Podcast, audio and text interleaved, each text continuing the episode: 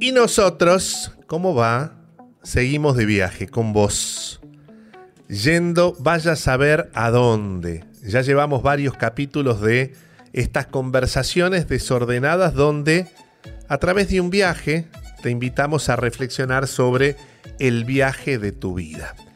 Ya estuvimos en, en el lugar donde estás, ya también chequeamos lo que es viajar, también hablamos de qué es ser turista y qué es ser viajero, pero ¿a dónde vamos hoy?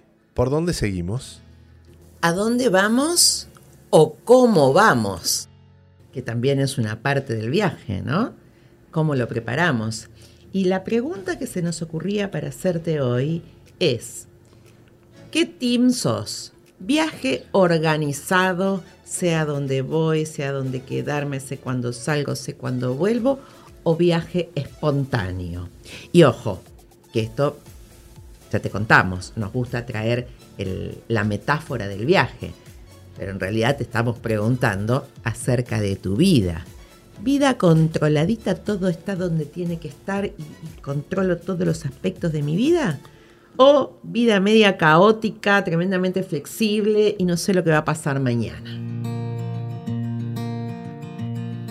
Dicen que en los viajes se conoce la gente, como si en la vida no nos conociéramos. Y en los viajes, cuando vas con otros, otras u otros, te vas dando cuenta quién es cada quien, porque está todo concentrado en unos pocos días o en unas pocas semanas. Compartimos un espacio muy chiquito, tal vez compartimos la habitación del hotel, las mismas actividades. Y aún así, aunque el viaje sea el mismo para todos, cada uno es distinto y van apareciendo esas diferencias. Por eso cuando Patricia preguntaba, ¿qué team sos? El team organizado, controladito, también le sumaría si en el viaje de la vida el control llega a tal punto que tenés que saber y necesitas que los demás hagan lo que vos crees que hay que hacer. Es como viste cuando te vas a cualquier lugar, a Chascomús, a La Laguna, a Mar del Plata, a Mendoza, a las cataratas, y querés que todos se despierten a la misma hora, que desayunen en el mismo lugar, haciendo exactamente lo mismo, y hay gente que además tiene el tupé que pretende que sus compañeros de viaje sientan lo que él está sintiendo o ella está sintiendo. Y no te bancas que te digan, no, mira, a mí eso no me pasó nada. No me gustó. La verdad que no la pasé bien. Porque necesitas controlar lo que los demás están sintiendo, pensando o haciendo en esa ruta o en ese camino de viaje. Tengo una amiga que, se fue de viaje hace poquito este, con, dos familiares. Y, cuando llegó, obviamente le pregunté, ¿cómo te fue en tu viaje? Y me contestó, volví agotada, porque tuve que organizarle cada momento a mis acompañantes. La llevó a conocer, les dijo lo que tenían que hacer, este, el tiempo que tenían. O sea, controló todo el viaje. Entonces, muchas veces nos pasa en viajes o en la vida que queremos que el otro haga exactamente lo que yo creo que tiene que hacer. ¿Cuánto desgaste nos produce eso? ¿Cuánta energía le ponemos? Y el otro, Marito, como nos gusta decir siempre, ¿qué hace el otro? Eh, otrea, pero me viene a la memoria una... otrea y viajea. y hace el viaje de cada uno. Entonces, ¿qué espacio hay ahí eh, para dejarle aire a la persona que viaja con nosotros. El otro trea, pero me viene a la memoria una situación de control en la que no la pasé nada bien. Vi El Rey León, la comedia musical, muchas veces. Tuve la suerte y agradezco siempre. Y la vi muchas veces porque cada vez que viajaba a algún lugar donde la estaban dando, llevaba a compañeros o compañeras de viaje. En una de las de esos viajes estábamos en, Broadway, y yo quiero que todo el mundo sienta lo mismo que siento yo en el momento que comienza la obra, que es cuando aparecen todos los animales en escena y se levanta un sol sobre el escenario. Y un día estábamos llegando tarde. Y yo me puse loco, porque creía que si se perdían esa parte de la obra, el resto de la obra no tenía sentido. Y me vi muy horrible, porque me peleé conmigo, me peleé con el tiempo, me peleé con el tránsito, me peleé con las compras que mis compañeras de viaje hacían, todo por poner solo la expectativa en esos dos minutos de comienzo de obra y perderme del resto, y sobre todo, dejar en libertad que cada uno sienta lo que quiera sentir y vea no lo que yo quiero que vean, sino lo que le sale ver en el momento en el que la obra empieza y se desarrolla. Y el otro por ahí no cumple con las expectativas que vos este, te habías desarrollado, cosa que, suele suceder, ¿no? Ahora, em, mientras te escuchaba, pensaba como tal cual como en la vida, em, por ahí nos ponemos en extremos, ¿no? y, pensamos, ¿organizado o espontáneo? Y también hay este, distintos matices, tanto para pararnos en la vida como para hacer un viaje. O sea, ¿cuál es el matiz que necesitas de acuerdo al momento en el que estás? Porque quizás hay situaciones en las que necesitas controlar si vos no controlás que llegás a tiempo o que vas con tiempo a tomar un bus o a tomar un avión, lo más probable es que te lo pierdas. Me ha pasado este, relajarme, pensar que llegaba en determinado tiempo, no ser previsora y perder el vuelo. Entonces, hay cosas en los viajes y hay cosas en la vida que necesitan tu control. Eh, si gastas más que la plata que tenés en el banco, seguramente eh, lo pases mal. O sea, hay cosas que necesitamos controlar. El tema es que a veces la manía del control la queremos llevar a todos los dominios de la vida y a todos los momentos. Entonces creo que está bueno en esto que siempre hablamos de la pausa, ¿no? Que la pausa eh, nos sirve como para pensar y para reformular y para ver hacia dónde vamos. Está bueno hacer esta pausa en el viaje de la vida y decir, ¿es necesario mi control acá? ¿Cuánto? ¿Hasta dónde? ¿Y para qué?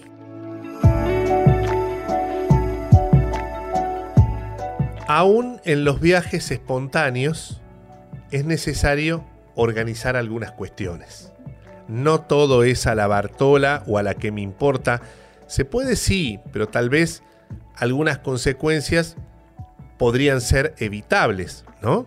Entonces, está bueno la espontaneidad, pero la espontaneidad también requiere de cierta dosis de organización. Y a la inversa, lo que está estrictamente organizado y lo que está absolutamente controlado, también necesita de una dosis de espontaneidad y de descontrol, podríamos decir, ¿no? Como para aflojar. ¿Qué significa esto? una ventana de oxígeno a esa parte del viaje donde hay rigidez absoluta, ya sea en un viaje a cualquier destino del mundo o el mismísimo viaje de la vida. Si yo suelto un poquito ese control y, le doy paso a la espontaneidad, es como abrir una ventana y que entre el aire fresco, ¿no? Te permite respirar de, de otra manera y sobre todo no estar siguiendo, como ya lo habíamos dicho en un capítulo anterior, no estar siguiendo un guion a rajatabla. Es como hacer una receta de cocina. También le podés meter tus propios ingredientes para que tenga esa dosis de identidad propia, de personalidad y también para que sea una cuota original a lo que ya conoces. Sí, a mí espontaneidad es una palabra que siempre me gustó, pero que en algún momento empecé a pensar que capaz que estaba sobrevalorada. Porque yo por lo menos creo que lo espontáneo es lo que me sale fácil. Puede ser el desorden, el orden, el control. Es algo que te sale fácil, que es un don que tenés en tu vida. Em, y me sale espontáneo, es la primera reacción. Lo natural. Lo natural, o sea, Está. Eh, vos esperás que yo actúe de determinada manera. Ahora, lo que me sale fácil no siempre es lo que me acerca a lo que yo quiero que suceda. Justamente ayer lo hablaba con, un paciente que, atendía em, y le traía esto que seguramente la vieron. Yo soy fanática de la saga de X-Men. No sé si la viste, si te gusta. Ah, mirala, buenísima. Es buenísima. Y resulta que eh, son una especie de superhéroes. Los X-Men son personas que tienen algún superpoder que le sale espontáneo. Sin embargo, cuando ese poder eh, se va al extremo, los destruye o destruye el entorno. Entonces van a una escuela que los ayuda a gestionar o a diseñar ese superpoder para que sea para el bien, digamos. Y yo creo que en la vida nos pasa parecido, o sea, tenemos muchos superpoderes, muchas, muchos dones que nos salen espontáneos, pero eso no siempre quiere decir que nos acerquen a donde queremos ir. Entonces, quizás eh, mi don es el de organizar y se me da buenísimo. Pero capaz que me voy de mambo y hago un viaje tan estructurado que no tengo espacio para la sorpresa o para el aprendizaje de algo diferente. ¿Viste cuando la frase esta que es tan, tan conocida que dice a veces hay que perderse para volver a encontrarse? Bueno, qué más lindo en un viaje que salirte de lo que esperabas ver y encontrarte con ese pueblito chiquito de pronto o esa cosa que no estaba en tu programa pero que te asombra.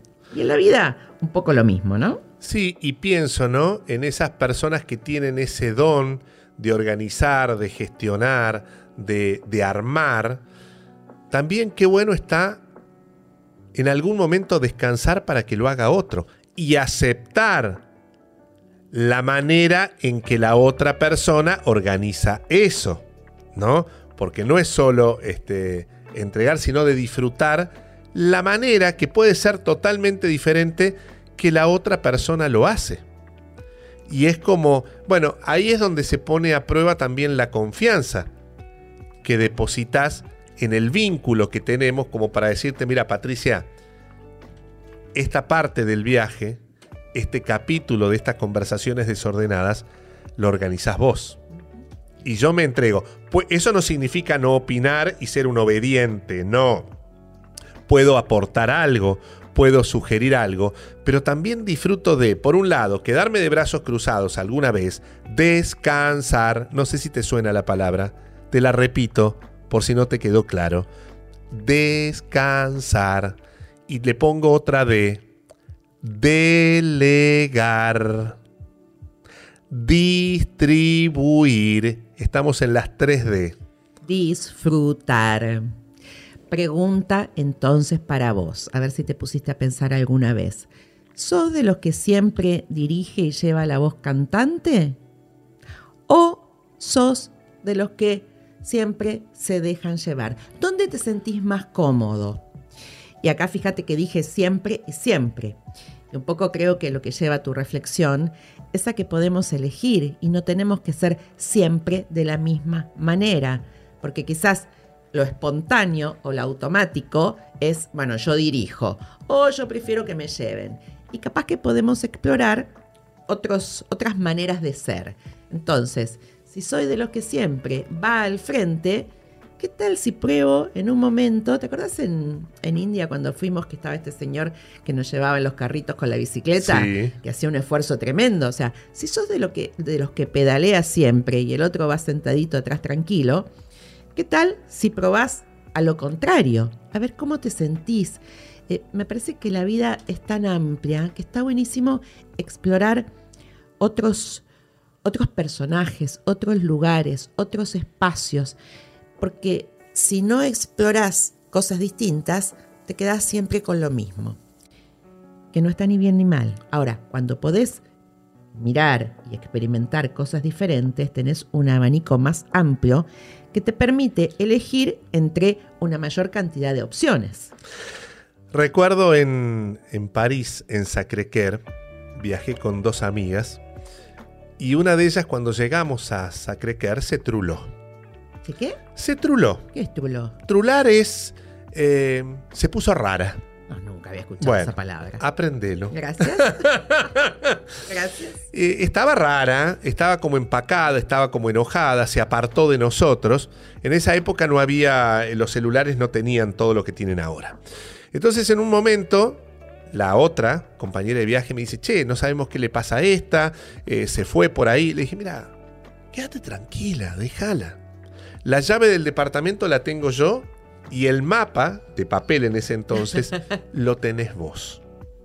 No vas a ver ni a dónde ir, y si sabe dónde ir, no va a tener cómo entrar. Con lo cual en algún momento va a tener que volver.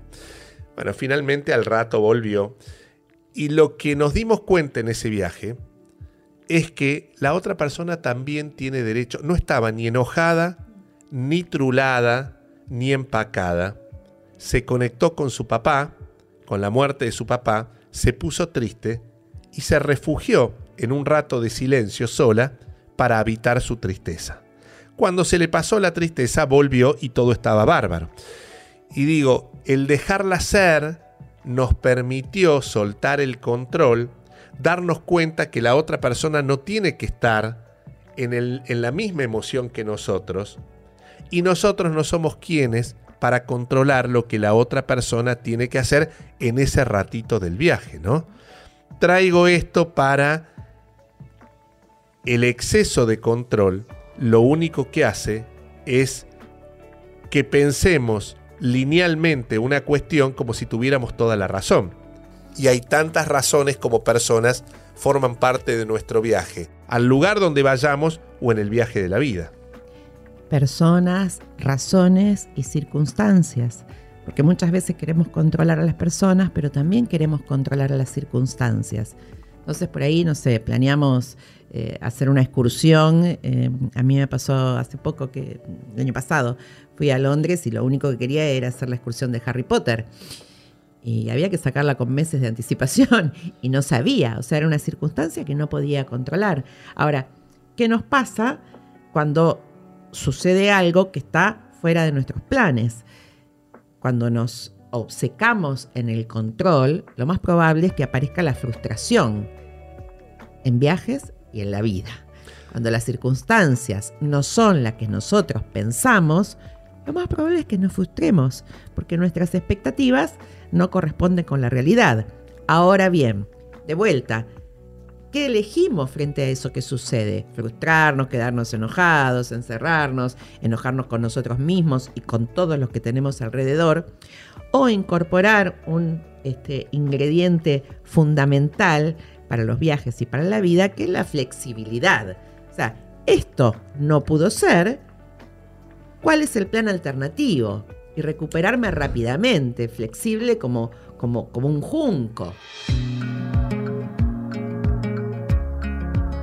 Para frustrados, frustradas, y le voy a incluir el frustrades, solo como para joder un poquito, hay un argumento que lo escuchamos. Nadie lo va a hacer como yo. Y sabes qué? Tenés razón. Nadie lo va a hacer como vos. Hay quien lo puede hacer mejor, hay quien lo puede hacer peor, hay quien lo puede hacer distinto, hay quien lo puede hacer más divertido, hay quien lo puede hacer más reflexivo, porque cada uno lo va a organizar a su manera. El tema no es cómo lo organiza el otro, sino qué te pasa a vos con la organización del otro. ¿Vas a ponerte en juez? ¿O vas a ponerte en colaborador para decir, wow, qué bueno que está esto, al fin alguien me lleva por algo distinto o haciendo cosas distintas? O tal vez, si no está dentro de las expectativas, yo sumaría además esto y esto como para mejorar. ¿Estás dispuesto o dispuesta a mejorar la idea de los otros en este viaje? ¿O solo pretendes quedarte con la razón, con la única razón del viaje? Pregunta a esta altura de la conversación desordenada. ¿Qué necesitas traer a tu vida? ¿Necesitas traer estructura para que te sostenga? ¿Para que tenga cierta previsibilidad? ¿O para lo que a vos te haga falta? ¿O necesitas introducir en tu vida más flexibilidad para salirte de eso tan rígido? Pensalo, a ver qué aparece. Te damos el segundito para que puedas pensar, la pausa. Y a continuación, te quisiera dejar otra pregunta. ¿Cómo sería esa estructura que necesitas? O sea, ¿en qué la ves? ¿Qué sería funcional para vos? Por otro lado, Si lo que necesitas es flexibilidad en tu vida, ¿de dónde la sacarías? ¿Cómo la verías? ¿Qué sería para vos? Porque esto de flexibilidad o estructura también depende, como todo en la vida, de cada uno de nosotros. Lo que es estructura para mí no es para vos y viceversa. Entonces, ¿qué sería ese ingrediente? ¿Dónde estaría? ¿De qué manera lo podés introducir a tu vida si crees que te hace falta? Y hablando de viaje, el viaje es movimiento. Y frente a estas dos preguntas que hacía Patricia, ¿hacia dónde necesitas o querés moverte para incorporar o sumar esa estructura que necesitas o a tu vida o a algún área de tu vida, alguna parte de tu vida. Y en el caso de la flexibilidad, hacia dónde podés moverte, sería necesario moverte para lograr esa flexibilidad que no estás teniendo y no estás pudiendo. Lo bueno es que ambas cosas son posibles. Esa es la buena noticia de esta conversación desordenada. Ambas son posibles. ¿Es posible ser más flexible? Claro que sí. Y es muy lindo también. Y es de un gran disfrute. ¿Es posible sumar estructura? Una base y una estructura para estar más sostenido. Por supuesto, si no además te vas a caer no te vas a poder sostener. Y tal vez la estructura da un poco de alivio, da un poco de descanso, no para mantenerte rígido o rígida, sino para no desinflarte o no caerte, viste, como los helados con 40 grados de calor. El zamballón siempre se me derrite flojito, que es el que me gusta a mí. Em, también pensar esto, ¿no? ¿Cuántos son los diferentes aspectos de mi vida? Entonces quizás esto de introducir estructura o introducir flexibilidad no es global en tu vida entera, puede ser en algún ámbito de tu vida. Quizás necesitas flexibilidad en tus relaciones familiares, quizás necesitas estructura en tu trabajo. Eh, separar la vida como en porciones de una pizza me parece que nos da tranquilidad y nos permite em, focalizarnos en, lo que realmente necesitamos. Por ejemplo, para mí, em, estaba pensando recién haciéndome la pregunta, eh, para mí lo que tiene que ver con, hay dominios de mi vida que necesito meterle estructura y para mí la estructura tiene que ver con el orden. Para mí ordenar mi casa, tenerla, este, que puedo encontrar las cosas, ordenar mis listas de pendientes. Esa estructura me es funcional. Y a veces la pierdo. En mi casa es un despelote y no encuentro nada. Y si no anoto em, lo que tengo que hacer me olvido. Entonces, eso necesito una y otra vez traerlo porque no me sale espontáneo.